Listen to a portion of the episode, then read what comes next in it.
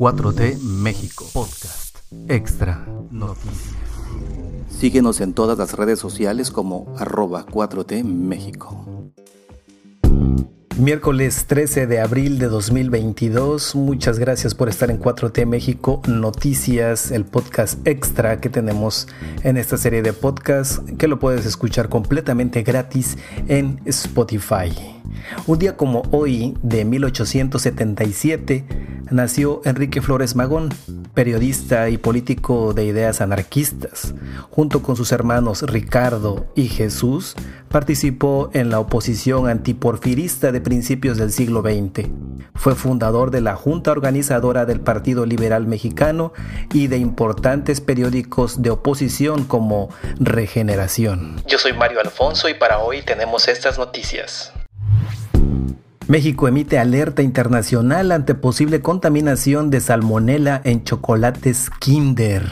De acuerdo con la Comisión Federal de Protección contra Riesgos Sanitarios, la COFEPRIS, cuatro lotes de golosinas podrían estar infectados con salmonela. Por estos lotes se emitió una alerta sanitaria de alcance internacional, detalló la dependencia de México en un comunicado en la cuenta de Twitter Cofepris pidió a supermercados, tiendas de convivencia y todos los establecimientos donde se comercialice el producto Kinder Mini X verificar su inventario para descartar la presencia de los lotes posibles contaminados.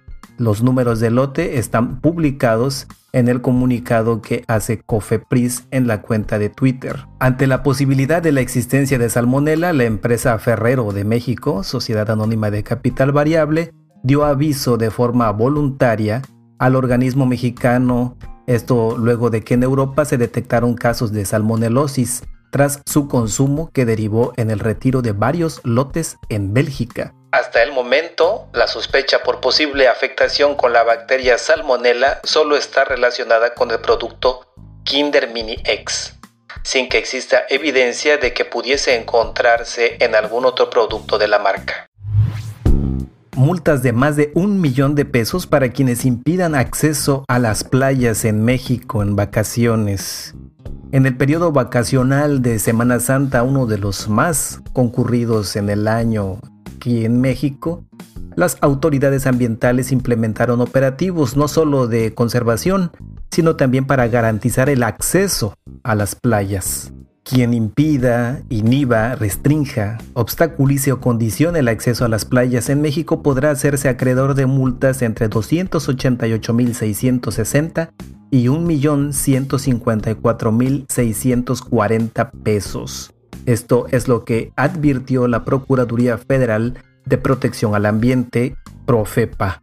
Propietarios de terrenos colindantes con la Zona Federal Marítimo Terrestre, SOFEMAT, o titulares de concesiones, permisos, autorizaciones y acuerdos de destino sobre el aprovechamiento de estas áreas podrán ser acreedores de estas sanciones económicas. Esto es lo que subrayó la dependencia en el marco del operativo vacacional de Semana Santa 2022.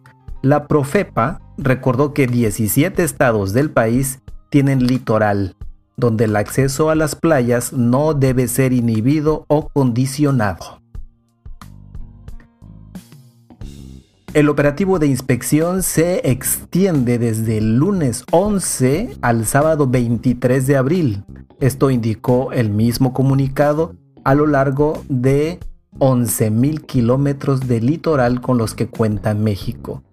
Además de garantizar acceso a las playas, la autoridad ambiental subrayó que busca impedir el ingreso de vehículos automotores, verificar que se cumpla la ley ambiental y tenga la explotación de bienes de la nación sin autorización, permiso o concesión.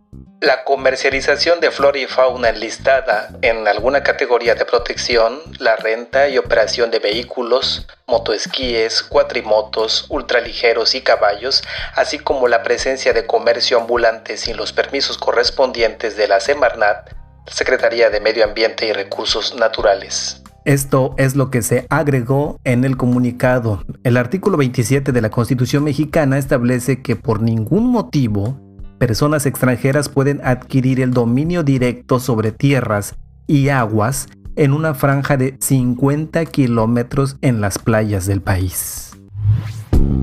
Vicente Fox compara a AMLO con un payaso y explotan las redes sociales.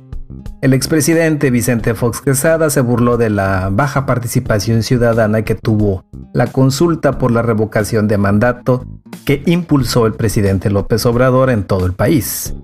En la cuenta de Twitter, el exmandatario panista fue objeto de críticas luego de que hiciera una broma sobre el ejercicio democrático que se llevó a cabo en México, inédito, el 10 de abril pasado para decidir si López Obrador continuaba en la presidencia de la República hasta el 2024. Aunque más del 90% respaldó al gobierno obradorista, la consulta contó con una participación de 17.7% de la población, un hecho que desató, las, mofas entre los principales detractores de, de la actual administración y uno de esos es Vicente Fox, el hombre que gobernó México del 2000 al 2006 y en quien fueron depositadas las esperanzas de millones de mexicanas y millones de mexicanos, ya que fue el primer presidente en llegar a Los Pinos sin pertenecer al PRI, al Partido Revolucionario Institucional, la fuerza política que controló al país durante más de 70 años. Pues este personaje en sus redes sociales compartió una imagen en la que emula al presidente López Obrador con un payaso, luego de que éste afirmara que la consulta por la revocación de mandato fue un éxito, pese a los bajos índices de participación de la ciudadanía, sin tomar en cuenta otras cosas externas como el INE, la poca, la poca participación, el tercio de de, casillas que había en el país, escondidas en lugares recónditos, las cosas que ya sabemos no las tomó en cuenta, por eso las redes sociales se fueron encima de Vicente Fox. Sin embargo, Vicente Fox puso un candadito de privacidad en Twitter para que se pudiera controlar quienes replicaban sus publicaciones. Pese a las burlas y las críticas de la oposición, el presidente López Obrador aseguró que la consulta fue un éxito y un hecho histórico y presumió que la cantidad de votos a favor que obtuvo, que fueron 15.1 millones, fue mayor a la que consiguió fraudulentamente Felipe Calderón en 2006 y Ricardo Anaya y José Antonio Mitt en 2018, año en que Morena triunfó en las elecciones presidenciales. La demanda de México contra armerías de Estados Unidos podría abrir una nueva pelea contra Rusia. México aseguró que llegará hasta las últimas consecuencias en contra de las empresas que favorezcan el tráfico ilegal de armas hacia este país. Sin embargo, un juez de Massachusetts que está a cargo del caso externó una pregunta que involucra la crisis que se vive en Europa del Este. ¿Aceptar la demanda de México abriría las puertas para que otros países como Rusia o Ucrania puedan demandar a las compañías armamentistas estadounidenses? Por su parte, Alejandro Celorio, consultor jurídico de la Secretaría de Relaciones Exteriores de México, comentó lo siguiente. El juez en algún momento hizo una pregunta muy interesante que en contexto la entendemos. El juez pregunta si en caso de que este litigio continúe, permitiría o favorecería que otros países pudieran demandar a compañías estadounidenses por cosas que pasan en su territorio. Mencionó Israel o Ucrania. La agencia de noticias Reuters también incluyó a Rusia entre las naciones que mencionó este juez de distrito, quien no emitió una resolución final y todavía se encuentra analizando si desestima la demanda presentada por el gobierno de Andrés Manuel López Obrador que pide una compensación de 10 mil millones de dólares en detrimento de empresas como Smith Wesson, Storm, Ruger Co. y Beretta USA. Lo que México argumenta es que las 11 compañías demandadas colaboran y facilitan en el tráfico ilegal de armas hacia el territorio mexicano, donde los grupos del crimen organizado son los que obtienen la mayor ventaja. El gobierno mexicano quiere convencer a las autoridades estadounidenses mediante informes especializados que 16.400 armas que han sido decomisadas en México entre el 2011 y 2020 se vendieron por primera vez en el estado de Massachusetts. México también reclama que 500.000 armas cruzan su frontera ilegalmente cada año un hecho que deriva de la caída de su Producto Interno Bruto hasta en un 2%.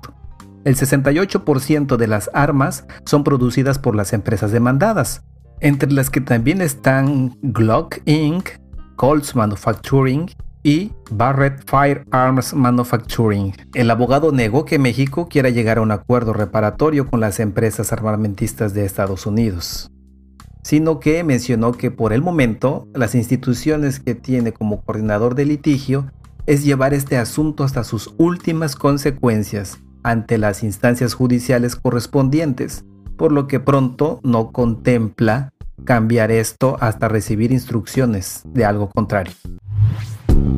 Emilio Lozoya seguirá en prisión. Rechazan los 10 millones de dólares que ofreció a Pemex.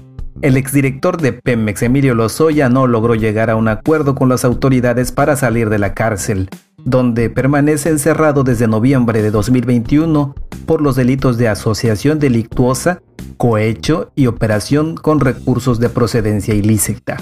Aunque el Consejo de Administración de Pemex aceptó la oferta de 10.7 millones de dólares que hizo el exfuncionario federal para resarcir el daño que le hizo a la empresa paraestatal, este 12 de abril se anunció el aplazamiento de la audiencia por el caso agronitrogenados, por lo cual Emilio Lozoya deberá seguir en prisión.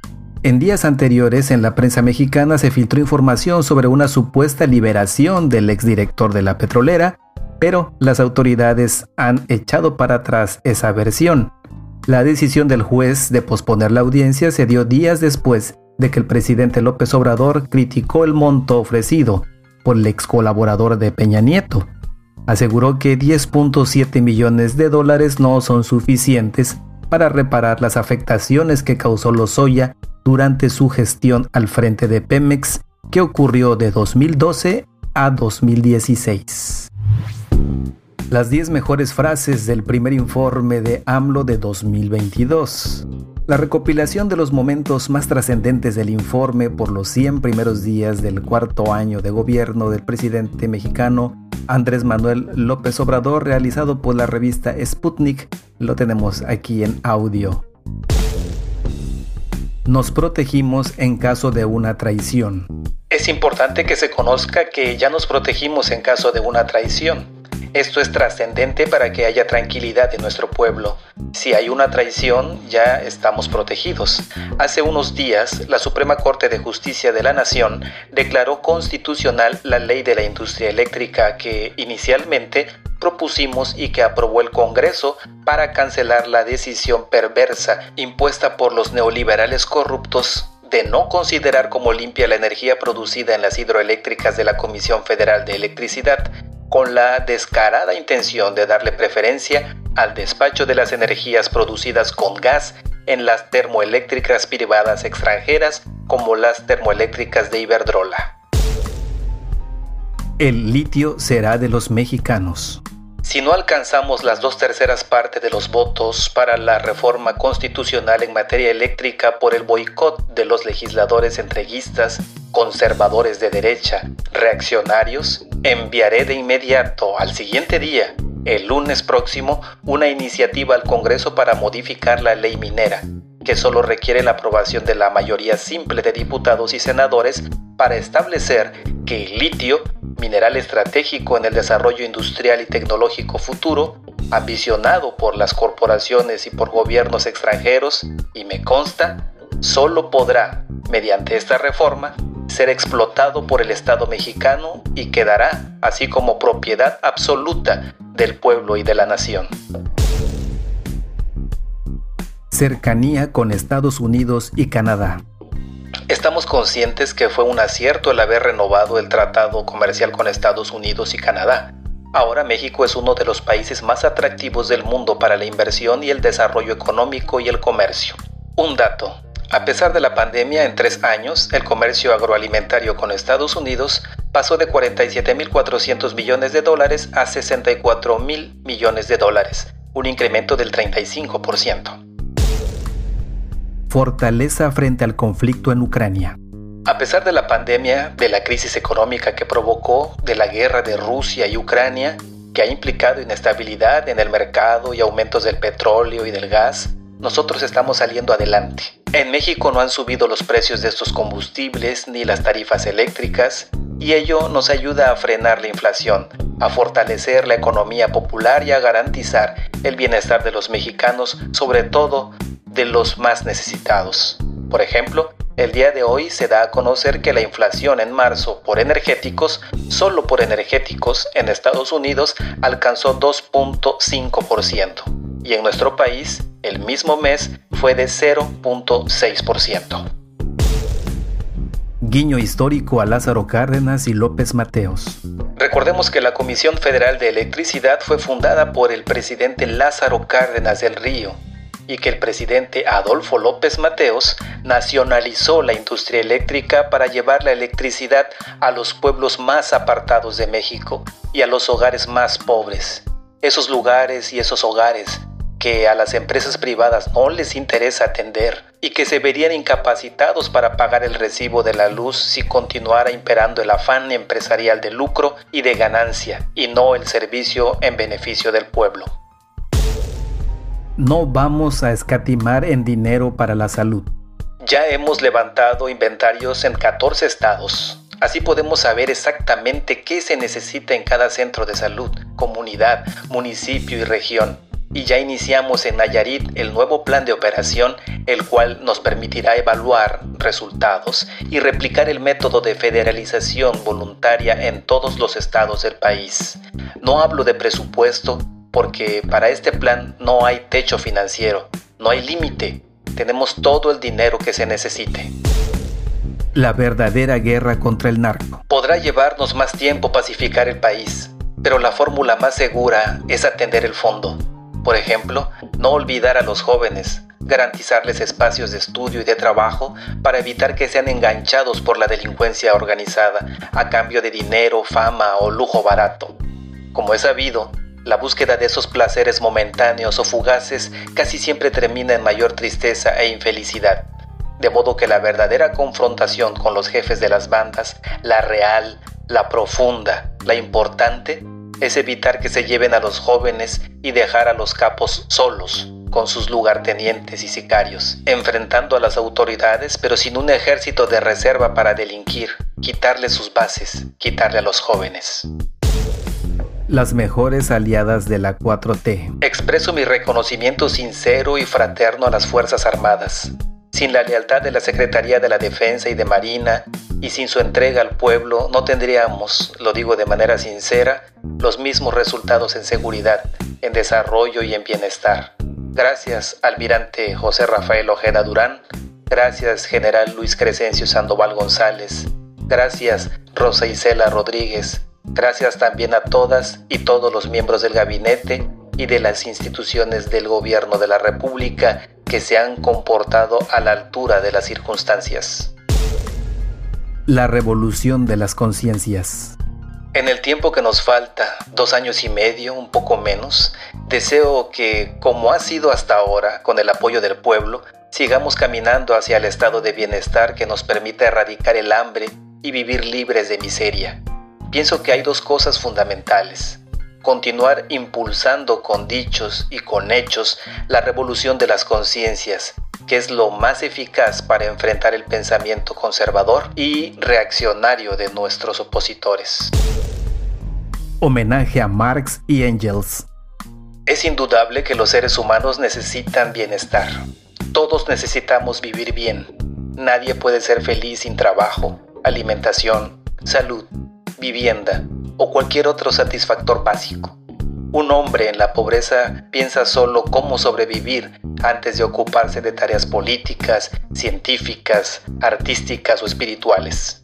Federico Engels lo explicó magistralmente en su discurso ante la tumba de Carlos Marx, argumentando que, así como Darwin descubrió la ley del desarrollo de la naturaleza orgánica, Marx descubrió la ley del desarrollo de la historia humana, el hecho tan sencillo, según Engels, pero oculto bajo la maleza ideológica, de que el hombre necesita, en primer lugar, comer, beber, tener un techo y vestirse antes de poder hacer política, ciencia, arte o religión. Estas son todas las noticias que tenemos para este miércoles 13 de abril de 2022. Muchas gracias y les suplicamos que por favor compartan este podcast en sus redes sociales y que nos sigan también en Facebook en facebook.com diagonal 4T México. En Twitter también 4T México, en Instagram también 4T México Aquí en Spotify, donde quizás estés escuchando este podcast, también 4T México, en donde sea. Eh, solamente en TikTok es 4T México 1. Muchas gracias amigas y amigos por escuchar este podcast y por compartirlo, pero no se olviden de que cuando lo compartan tienen que agregarle algo ahí. Tienen que decir que todo lo que se dice en 4T México Noticias siempre es verdad. Este podcast fue publicado por 4T México. Producido por Mario Alfonso. No olvides seguirnos en todas las redes sociales como arroba 4T México.